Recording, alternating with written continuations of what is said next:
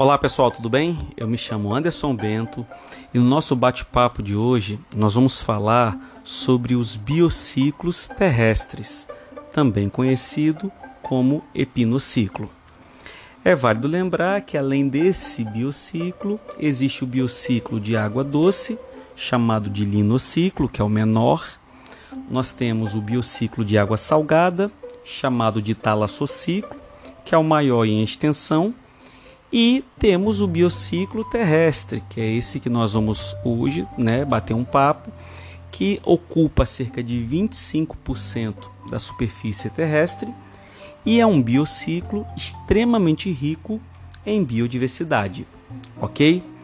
Nós podemos entender que esses biociclos são formados, na verdade, pela junção de biomas. E o que seriam biomas? Seriam ecossistemas com características próprias, né? De acordo com o tipo de clima, de acordo com o ambiente, esse ecossistema vai ter uma característica peculiar, uma característica própria. Esses biomas se juntam para formar algo maior e mais complexo chamado biociclo, ok?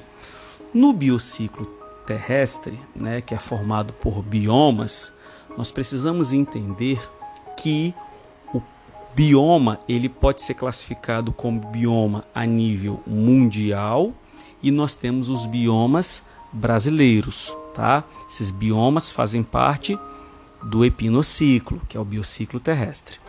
Vamos bater um papo agora sobre os biomas mundiais. O primeiro bioma que a gente tem que levar em conta é a tundra, tá? A tundra, ela é encontrada em altas altitudes da América do Norte, como Alasca, como Canadá, em partes da Europa e da Ásia. Com relação à temperatura, os invernos na tundra são invernos muito longos e rigorosos, né? E a baixa pluviosidade, a baixa, a baixa chuva é característica desse bioma, tá? Em contrapartida, os verões são bem curtos. O que, que a gente tem que saber sobre a tundra? A fauna e a flora. Vamos falar um pouco da flora, da vegetação. A vegetação é do tipo herbácea. Nós podemos encontrar musgos, líquens, alguns tipos de gramíneas, né? Todos eles, é claro, na camada superficial do solo. Por quê, professor? Porque a gente sabe que o solo costuma congelar. Então, toda essa vegetação que fica na superfície do solo tem que ser uma vegetação que aguente né, esse gelo, essa formação de gelo, ok?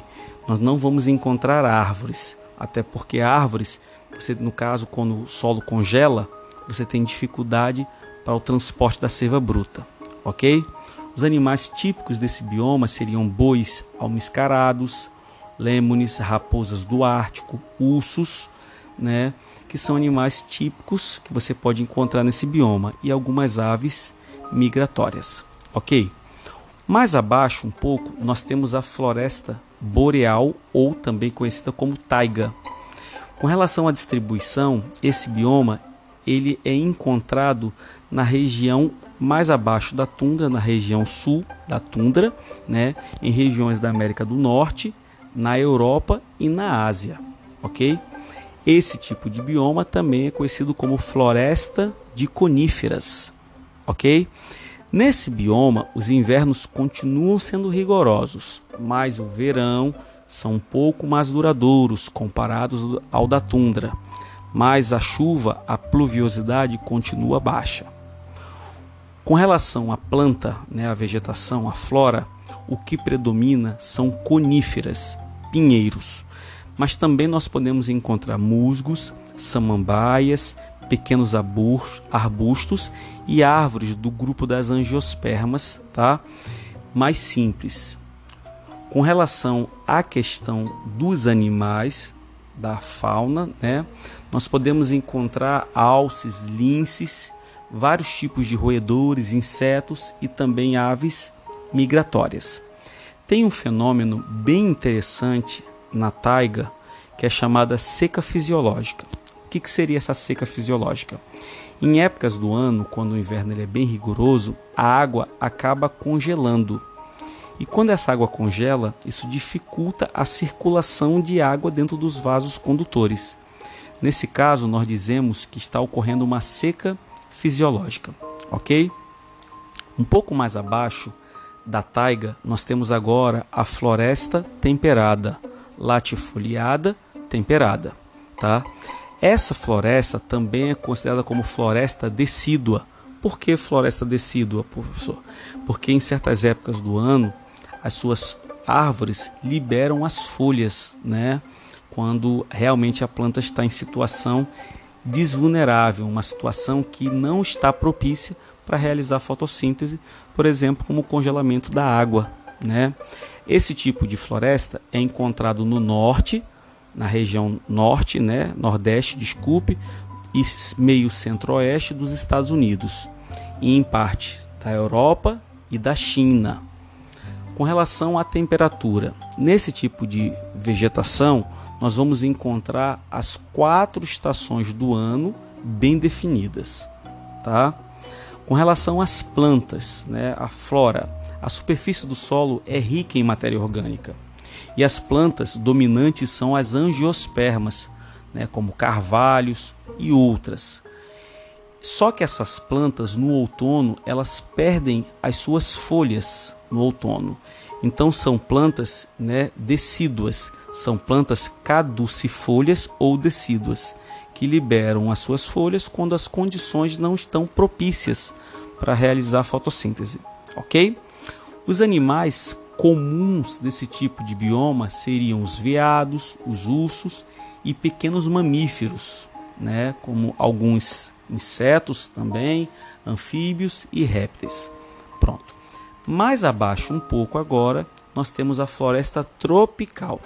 Essa floresta tropical, como a gente sabe, ela passa naquela região da linha do Equador. Então é uma floresta constituída por um bioma muito rico a gente acredita que é o tipo de bioma que apresenta uma maior biodiversidade, tá? No nosso aqui, na nossa região, a floresta amazônica faz parte dessa floresta tropical, ok? Onde nós podemos encontrar, professor, na América Central, na América do Sul, na África, Austrália, algumas regiões da Ásia e na Índia, tá? Com relação à questão da temperatura, nós sabemos que a energia solar ela é abundante né, em temperaturas altas e ao longo do ano. E a pluviosidade é também elevada, então são florestas que além de ter uma temperatura elevada, chove muito. Com relação à planta, como eu falei, existe uma biodiversidade enorme. E são plantas que podem crescer até 40 metros de altura as árvores e formam uma copa, porque elas se juntam e isso dificulta a penetração da luz nas partes mais baixas. Né? Então acaba havendo um domínio da luz pelas árvores que são mais altas. Com relação aos animais, né, a diversidade nessa floresta é maior do que em qualquer outro bioma terrestre. Nós vamos ter insetos, artrópodes, répteis, anfíbios, aves, mamíferos são muito abundantes nesse tipo de biomas, como macacos, temos os felinos, né? Então é um bioma realmente um bioma muito rico em biodiversidade. Mais abaixo um pouco, perceba que já estou agora saindo da linha do Equador, estou indo para outro extremo, né? Nós temos as pradarias ou campos. Esse tipo de formação, também conhecida como estepes, ela caracteriza-se pelo predomínio de plantas herbáceas, né? E encontram-se na Europa, na Ásia, na América do Norte, né? Nós temos no hemisfério sul e na Argentina. Aqui no Brasil, nós temos na, na região lá do Rio Grande do Sul, que são os pampas gaúchos. Com relação à temperatura, em geral, os verões são quentes e os invernos frios, né? E a pluviosidade ela é intermediária. Tem épocas do ano que chove mais, épocas que chove menos. As plantas são gramíneas, plantas predominantes gramíneas. É um ótimo pasto, né? Para pecuária é um ambiente perfeito. A fauna é rica em herbívoros, animais que se alimentam de vegetais, alguns roedores e ruminantes, né? Como os bois. Mais abaixo um pouquinho nós temos as savanas. Savanas são típicas de clima tropical encontradas na África, na Oceania, na América do Sul. Aqui, né, no Brasil, ela recebe o nome de cerrado.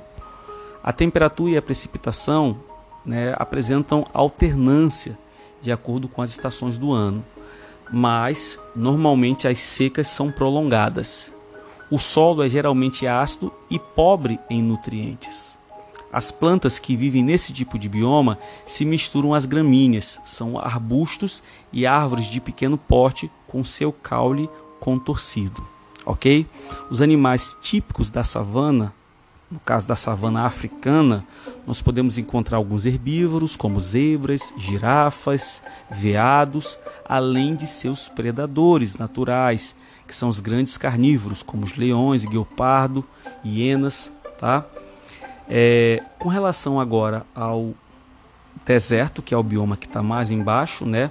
São biomas extremamente secos, onde eu posso encontrar, professor, deserto. Nós temos no Chile, nos Estados Unidos, na África, na Ásia, na Austrália, geralmente em altitudes em torno de 30 a 40 graus, tá? E em proximidades de montanha, porque são regiões que barram o vento, carregando a umidade, então são regiões secas. A pluviosidade é muito baixa, pouca chuva e intensa radiação solar e muito vento. Temperatura muito elevada. Né? As plantas são plantas extremamente adaptadas a ambientes secos, com caules suculentos, como cacto, mandacaru, né?